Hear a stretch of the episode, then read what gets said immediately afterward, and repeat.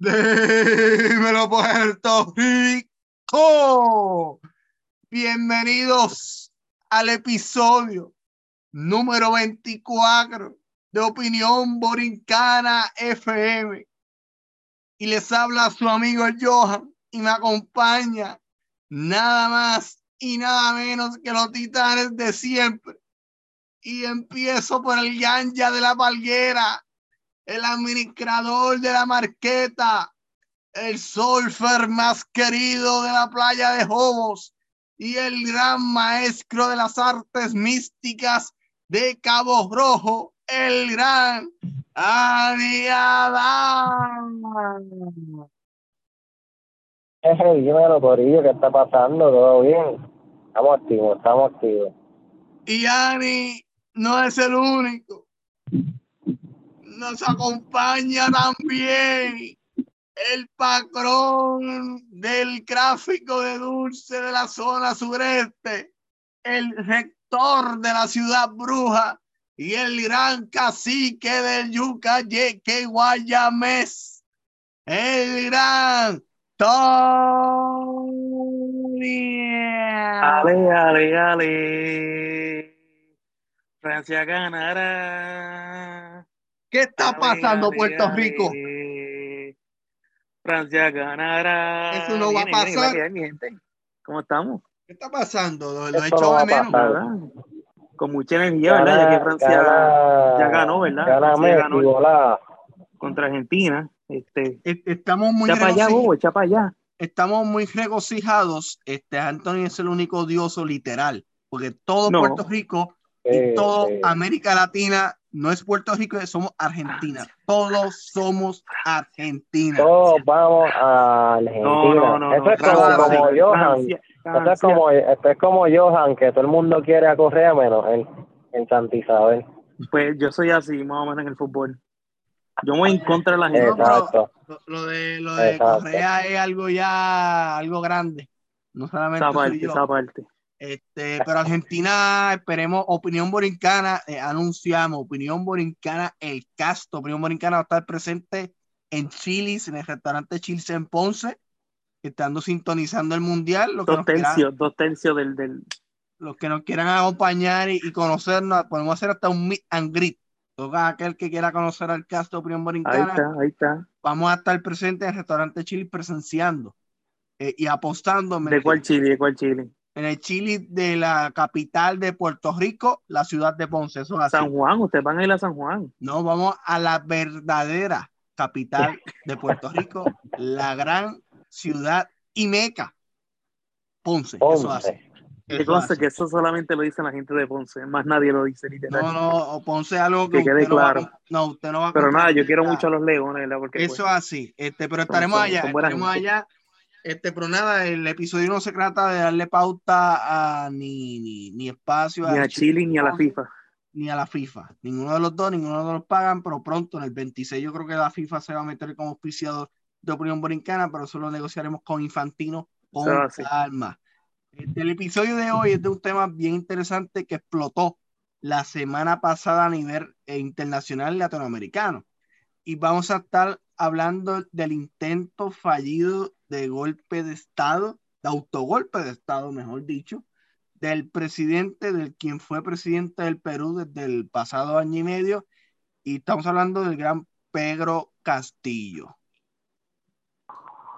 Y para darle un poco de contexto al público que nos escucha y que nos sintoniza, lo que pasó en Perú la semana pasada fue lo siguiente, pero obviamente eso lleva un contexto un, un poco mucho más complicado. Ujú. que- Y es noticia reciente, que que la noticia literalmente pan fue la caliente. semana pasada, miércoles de la Ujú. semana pasada, el presidente Pedro Castillo, quien había asumido la presidencia del Perú en julio del año pasado y quien fue electo en verano del año pasado con una diferencia de nada, y trató de cerrar el Congreso, pero le salió el tiro por la culata, pues una vez trató de cerrar el Congreso, él incluso declaró un toque de queda, quiso instaurar un gobierno de excepción, o sea, O lo que pasó en por lo Perú- menos.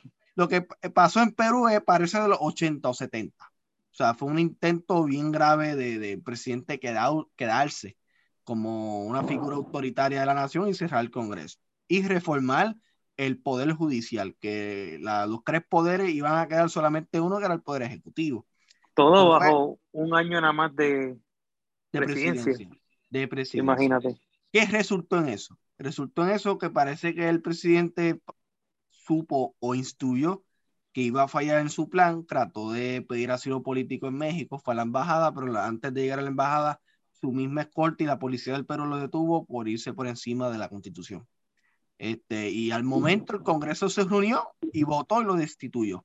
Y ahora mismo el presidente Pedro Castillo está preso, está recluido en un centro penitenciario, incluso está preso con el mismo presidente del Perú que gobernó Perú por 10 años en la década de los 90, están en la misma centro de detención. Y, y él reclama, si no me equivoco, que, que él está como rehén, ¿no? Sí, que él le está reclamando. Que, que, quienes le dieron el golpe fue el Congreso a él. Pero en el caso del Perú, eh, es un problema mucho más complejo y mucho más difícil. ¿Y qué fue? Y hay que investigar qué fue lo que pasó de raíz que resultó en esto y por qué Perú y, todo parte de que Perú es una nación ingobernable. Por lo menos yo lo veo desde ese punto de vista en los últimos, para que tengan idea, para que tengan idea nuestros radio oyentes, los últimos cuatro años, cuatro años, han tenido seis presidentes. Seis. O sea, eh, Dato súper absurdo, ¿verdad? Eso es así. Y todo empieza, en, todo empieza con Pedro Pablo Kuczynski, quien fue electo en el 2016, renuncia en el 2018 por un escándalo de corrupción a nivel de, un escándalo muy grande, el escándalo Petrobras Obredech. Los, los que nos escuchan pueden buscarlo por Google. Es un, es un escándalo muy grande que involucró, sí, muchos políticos de América Latina. Él renuncia, entra su vicepresidente Martín Vizcarra, él tuvo hasta en el 2020 y en el 2020 fue destituido por el Congreso. ¿Qué es lo que pasa en el Perú? Este, en el Perú el Congreso se le hace bien fácil sacar al presidente si no es de su agrado. En el Perú abusan de una cláusula que en Puerto Rico hay una parecida, no es lo mismo parecido. En Perú para sacar al presidente, unos mecanismos que tiene el Congreso es vacancia, vacancia por incapacidad moral. ¿Qué ustedes entienden por incapacidad moral? Un statement bien como que grande, en realidad, porque bien cualquier cosa puede considerarse exactamente moral. Eso es muy subjetivo, mano. Eso es demasiado exactamente. De eso se trata la pues están abusando de eso. Exactamente. De eso se trata la discusión. El Congreso del Perú es uno unicameral, solamente tiene como 120 y pico de congresistas. No hay Cámara o Senado, solamente una sola Cámara. Este, y abusan de esa cláusula que tiene el Congreso. El primer presidente destituido de este corillito fue Martín Vizcarra en el 2020, este, por también alegadamente cierto esquema. Y entra un presidente que el, que el Congreso quiso poner, había cierta influencia para que el Congreso, ah, vamos a sacar a este y vamos a poner de nosotros. Se dio eso, pero la gente se, se da cuenta y la gente se da cuenta de que el Congreso abusó de ese mecanismo que tiene, salieron en protesta y ese presidente fue Manuel Merino. Manuel Merino ya, ustedes tienen el, conteo, ya llevamos ya, este es el tercer presidente. Manuel Merino duró como son cinco seis años, son, no, no, cuatro, seis cuatro años. 2016, 2017, 2018, 2020. Del 18 para acá, del 18 para acá. O sea, y Merino tuvo cinco días hasta que las protestas del Perú fueron tan intensas que terminó renunciando. Entra otra persona que fue quien pudo terminar el término por el cual Pedro Pablo fue elegido. Pedro Pablo fue elegido en el 2016 para un término de cinco años y el término finalizaba en el 2021. Eh, el Congreso pone a Francisco Sagasti, este, esta persona seria, mayor, y fue quien lideró al Perú en contener la pandemia, etc. En Perú se celebran las elecciones en el 2021 por mandato y disposición constitucional a los cinco años y esa elección estuvo bien interesante. Esta elección eh, fue los candidatos principales, lo fue el presidente que destituyeron la semana pasada, el gran Pedro Castillo, contra la hija de un expresidente peruano en la década de los 90, la gran Keiko Fujimori. Lo interesante sí, que hay un poquito de conflicto ahí de intereses también, ¿verdad? lo interesante que el expresidente tratando, ¿verdad? o por lo que se puede observar, ¿verdad? Tratando de, de, de ayudar a su hija. ¿entiendes? No, y lo interesante, eh, eh, véanlo como un caso de Rosselló. O sea, ella, ella era la hija y todo usando el apellido y la fuerza de su papá, tratando de llegar a la presidencia. Ella, y era su tercer intento. O sea, ella se postuló por primera vez en el 2011, perdió con Cruyán Tumala. En el 2016 se postula nuevamente contra Pedro Pablo, pierde. Y esta elección se postuló contra Pedro Castillo y ella estuvo a punto de ganarlo y convertirse en la primera mujer electa presidenta del Perú, pero no lo logró. Ella también tiene muchos escándalos de corrupción porque ella, aparte de ser candidata, ella fue congresista también y tuvo varios escándalos y estuvo presa. O sea, ella y ya vemos por qué la gente no vota, porque tiene como quien dice todo a su favor, ¿verdad? Por decir sí, para que tiene la no, y de hecho, hasta que menciona eso de la corrupción y debe, debería por, por constitución o por, por ley que no se permita a los que han tenido casos de corrupción volver a tener algún cargo o cualquier cargo que sea del gobierno, porque eventualmente va a robar nuevamente y ese es el mismo caso que Puerto Rico. acuerdo contigo. Ahí mismo, sí, ahí mismo en Perú probablemente ese Congreso tiene que ser ahora mismo de los más corruptos también, porque es imposible y lo vemos en las protestas. que presidente hayan pasado por ahí. El Congreso y... Exacto, y saber las protestas. Hay que quitarle poder al Congreso, a, lo mejor dividirlo en dos personas y dos fueron menores, si no me equivoco. Exactamente. Ani, Ani vio un punto interesante con el Congreso. Para que tengan idea, lo que nos están escuchando, el Congreso del Perú y la composición del Congreso peruano es bien complicado. ¿Por qué yo lo digo? Porque no hay mayorías, no hay minorías incluso. O sea, no hay como que dos o tres partidos contra el Congreso, no. Imagínenlo que hay como 10 partidos en ese Congreso metido con 5, con, con, con, corillitos de 5 personas. O sea, es un Congreso bien dividido que para un presidente peruano tratar de impulsar una agenda... Imposible. es imposible porque básicamente el presidente no tiene ningún, ninguna mayoría, no tiene nada. O sea, Lo que es como que, pues, de, de más, lo tienen ahí de más, dando cara. es un congreso muy fragmentado, son como 11 grupos porque ni siquiera partidos son bien son, son, son, como delegaciones de cinco a cuatro personas por partido, son como casi veintipico partidos metidos en un congreso, que es bien difícil. Para sacar al presidente. 25 partidos. ¿Cuánto? 25 tú dices. No, no, son veintipico de partidos en un congreso metido. no, hay, no, hay, mayoría. Sí, son muchos, son muchos. Sí, la única mayoría y una mayoría bien, Cuatro son muchos, imagínate. Sí, cuatro son La única mayoría, y es bien débil, es la, el Partido Fuerza Popular de Keiko Fujimori, la ex candidata a la presidencia, que ya tiene 12 miembros nada más de un congreso de 120 y pico de personas. Eh, y para destituir al presidente solamente necesitan 87 votos. Si ellos de momento, ah, le caen mal al presidente, 87 personas lo pueden sacar en una noche. Este, y toda esa, esa complicación de gobernabilidad del Perú, como hay que crear el contexto completo para que la gente entienda y comprenda qué es lo que está pasando de raíz allá y qué fue lo que desembocó este, esto de Pedro Castillo. Eh, Pedro Castillo, una persona eh, bien poco, con poca, con poco mérito de educación, una persona que era maestro rural, el tipo vivía en campos pobres del Perú. Cuando él ganó la presidencia, la prensa lo fue a buscar en una finca. Es una imagen, ¿verdad?, de que mucha gente se puede identificar. Sí, la mayoría de los peruanos se identificaron con él, lo eligieron de presidente, y era un tipo que no tiene ningún tipo de experiencia a esos niveles, pues fue una, fue una brutalidad y un caos. O sea, no sabía gerenciar.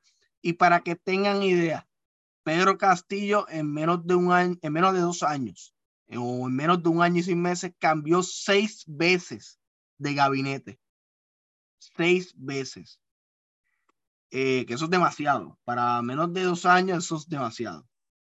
Este, y todo eso desembocó y saqué con el Congreso, desembocó en el intento que él quiso dar de cerrar el Congreso hacia la mala y él quedarse solo gobernando.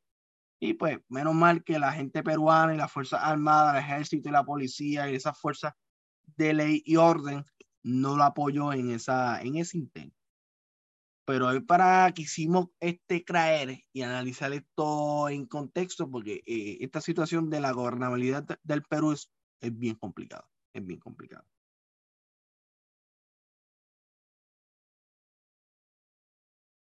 Incluso nosotros tenemos corresponsal allá, tenemos, tenemos ciertas amistades por allá y lo confirman, o sea, incluso politólogos politólogos confirman esos, esos datos de esa dificultad que tiene dirigir el Perú y posiblemente ahora mismo quedó una mujer, eh, ¿cómo es que se llamaba Tony?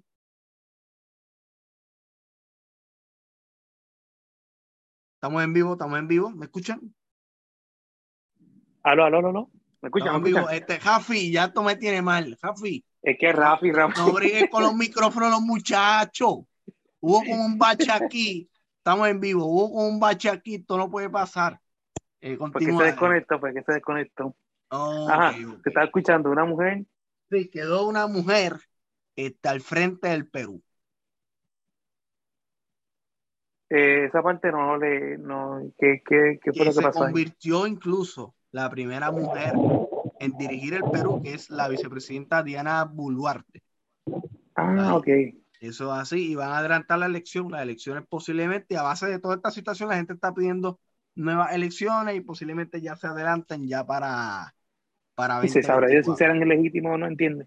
Sí. Con tantas sea, protestas y la gente ya necesita, ¿verdad? Un, un cambio o algo diferente porque van a seguir muriendo gente. Oye, pero esa muchacha... ¿verdad?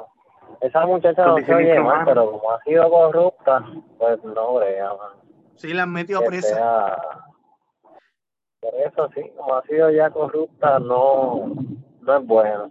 Porque va a volver a hacerlo. O sea, las cosas no cambian. Cuando uno lo ve ya una vez, va a seguir, ¿me entiendes?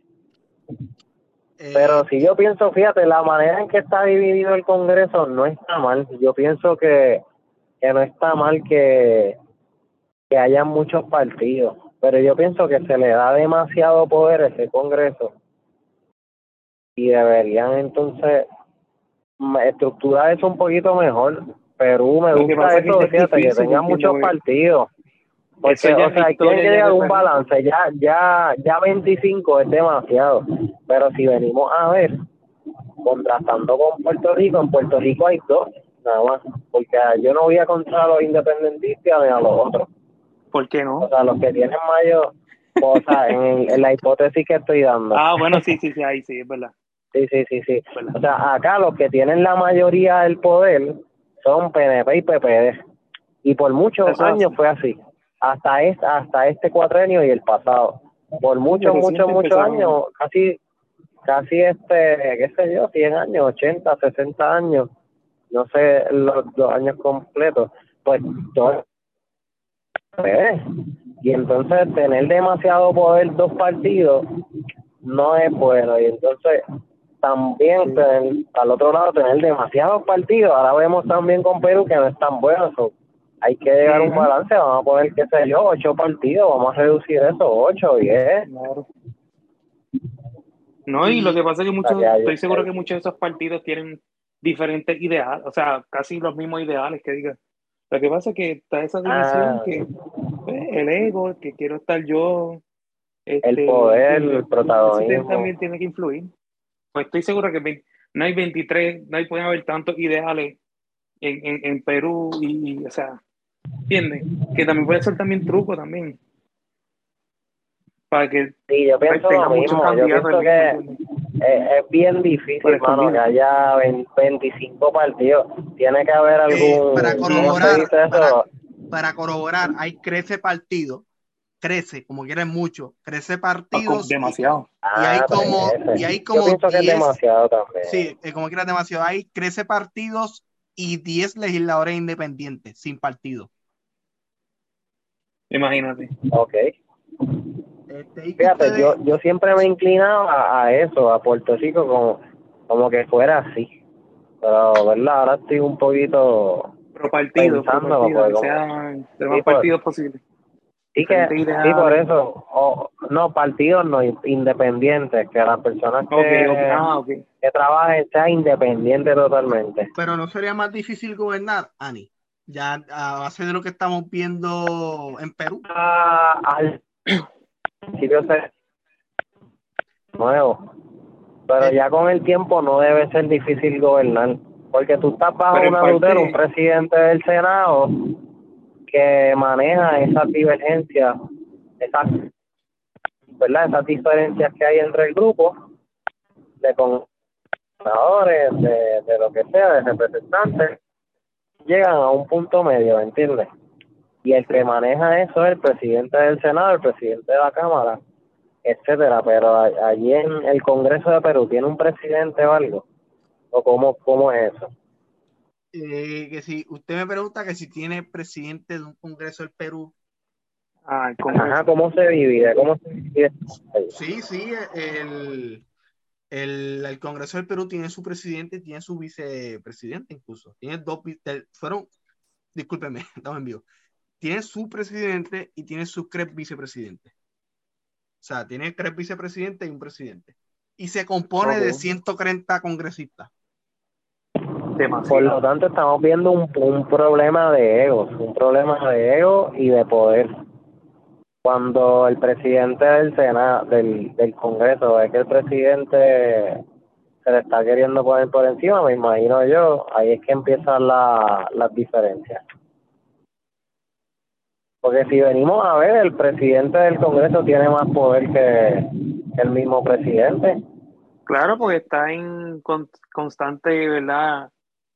De esto con los otros congresistas y Digo, puede influenciar directamente o indirectamente a cada uno. Eso es como quien dice, los votos también son de él, entiende que él cuenta más de un voto. Exacto, y no y no solo eso, por, por el patrón que lleva recientemente, el presidente del Congreso tiene mucho más poder destituido a, a los pasados. Bueno, y yo pienso que como debe ser en parte, porque pero el, el poder debe ser entre las muchas personas, no una. Pero pues el, el, presidente del, del, Congreso vendría siendo más poderoso que el presidente a veces, ¿entiendes? Sí, porque ya, ya como han destituido tantos presidentes recientemente, le están metiendo miedo al nuevo, ya tiene esa presión encima de que por cualquier cosa, si no está de acuerdo con el Congreso o con el presidente, lo van a destituir. el presidente ya no tiene inmunidad, así que ¿de qué vale tener presidente si no tiene inmunidad tampoco, entiendes? Exacto. Y de hecho, hay que mirar también cuánto tiempo lleva el presidente del Congreso. No sabemos si esos datos no lo, no lo sé, ¿verdad? Cuando sí, interesante se escoge cada cuatro años. Por lo menos. bueno saber eso, Joan, tú tienes estos datos. Sí, por lo menos el, presidente y los congresistas se eligen cada cinco años. Ok. El presidente que, que, se, que está ahora se llama José Williams y él lleva desde lo que llevan son cuatro meses casi o tres meses en el puesto. Este ah, o sea que es nuevo, el que está ahora mismo es nuevo. Por lo menos la persona que presidía el Congreso del Perú lleva reciente, empezó en septiembre del 2022. Ok, okay eso, es, eso es bueno, porque entonces el... Sí, que no la misma Exacto, sí. Lo interesante de este speaker que él se encuentra tercero en la lista de sucesión del presidente de la República del Perú, en porque el presidente del Perú tiene sus dos vicepresidentes y tiene un y la tercera figura en quien lo sucedería en caso de vacancia que los vicepresidentes también renuncien sería el presidente del Congreso. Eso es un dato, curioso. O sea, que no hay secretario, bueno, no sé, ahí no hay secretario de justicia nada de eso. Ah, no, no. no que sí, pero. es que no, pero es distinto a lo de Puerto Rico. Allá, allá Por eso, exacto, es diferente. Sí. Sí, diferentes nombres. el presidente, el presidente pasado del Congreso, ¿cuánto llevaba? Eh, le verifico en breve. Lo que él busca ahí, este, pero nada, eso es, eso es bueno también que el presidente del Congreso también cumpla cierta, ¿verdad? Este cuatrenio o como se diga Perú, quinteño. pues, La, la ¿Ah? presidencia. que está como cuatro años y ya. Dato curioso, la presidencia del Congreso del Perú se renueva cada año. O sea, el, presidente del Congreso se, se renueva anual. Cada año. Me gusta. ah, bueno, qué sistema tan raro. Pero, pero podría, o sea, ¿puede ganar otra vez o no? Eh, no. Exacto. ¿No? No hay, no hay posibilidad de reelección inmediata, no. Tiene que esperar un. Contra, para eso es demasiado. Sí, ya eso... Anual no da para mucho. No, no, no, no, Recuerda que hay un Obviamente lo bueno es que evitas corrupción, ¿verdad? Y conflicto de intereses. pero a la misma vez no resuelves nada.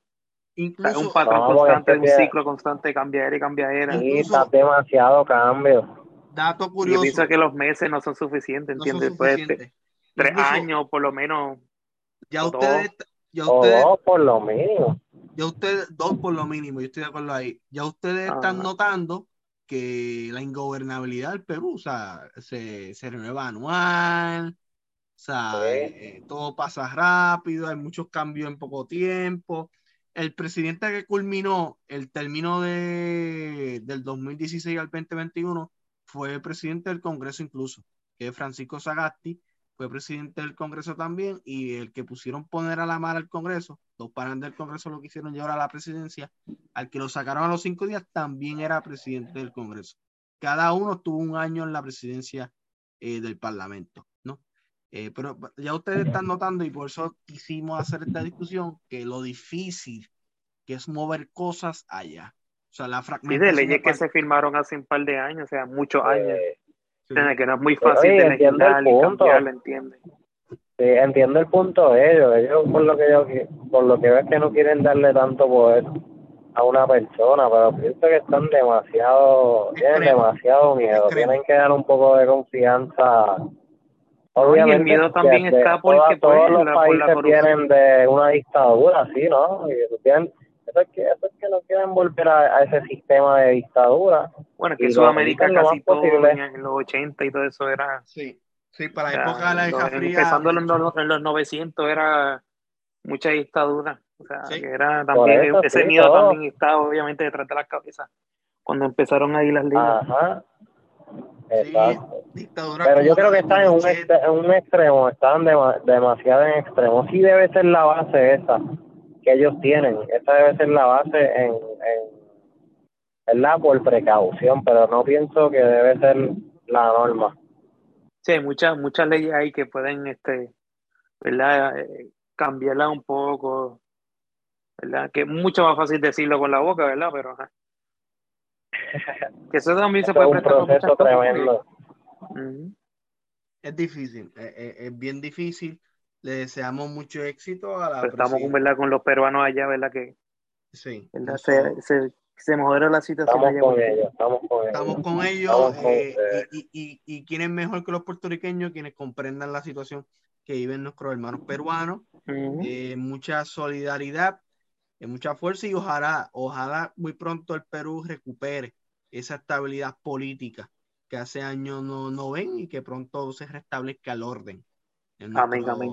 Mira, como dato curioso, la esposa de Albizu Campos, yo creo que era peruana, si no me equivoco, ¿verdad? Ah, desconozco. Tremendo dato. Eh, dato curioso. No sabía.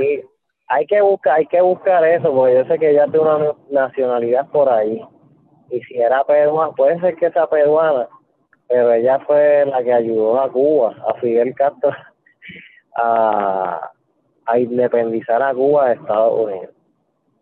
Oh, que no viene al caso, ¿verdad? Pero Sí, pero si lo dice en verdad, lo dice relajando. no, no, es verdad, es verdad. ¿En serio? A lo mejor me equivoco de la, de la nacionalidad, pero creo que sí era peruana. Pero, ah. como quiera un dato interesante. Sí, como quiera un Tenemos ahí el crossover ahí con Puerto Rico y Perú unidos. Lima y San Juan. Lima y San Juan. Ahí está. Suena, igual. Ah. Pues nada, Gorillo. Pues nada, Gorillo. Este, nuevamente, muchas gracias al gran Tonia, muchas gracias al gran Ani por haber estado en la producción de hoy. Eh, muchas gracias a nuestros radioescuchas y a los que siempre apoyan y comparten nuestro contenido. Eh, quiero extender mis saludos eh, rutinarios al gran Cristian Hernández. Saludos. Si tuviera el efecto del aplauso, le daríamos un aplauso también al gran Cristian Hernández. Ese es Manuel. saludos, Manuel. Saludos al gran Luis Antonio Román, la bestia, que es un gran eh, admirador de nuestro contenido. Este, y saludo que no los puedo dejar pasar por alto al gran Miguel de la Torre, a Maite Costas y esos amigos allá del trabajo. ¿Saben cómo es? Oído ellos. Eh, Corillito, si quieren extender unos saluditos, una gracia. Bueno, un saludito a los franceses, ¿verdad? Porque vamos a estar celebrando el domingo este, esta victoria, ¿verdad? Dos, dos corridas en la FIFA, dos ganas corridas, está bueno. Así que, ¿verdad? Felicidades a Francia por adelantado. Y, ¿verdad? Eh, Argentina, buena serie, pero pues Francia ganó 3-0. 3-0, eso es, dale, vamos a hacer una apuesta. Eso es libreto, es lo que es libreto. Yo no voy a apostar, es el libreto. Yo no quiero que tú gastes dinero. Ah, eso es un libreto. Ah, tú estabas practicando para sí, cuando. Sí, libreto. Por si pasa, por si pasa. Sí, pues por si pasa, porque Argentina ya yo lo veo que van a No, que te estoy diciendo ese libreto, 3-0 Francia. Y Messi va a fallar un, un, penal. No, no yo creo que se va, yo creo que se va 3-2 a favor de Argentina. No, pues te estoy diciendo, estoy leyendo el libreto. Tengo aquí el libreto en mi mano. No, y Corillo, qué interesante.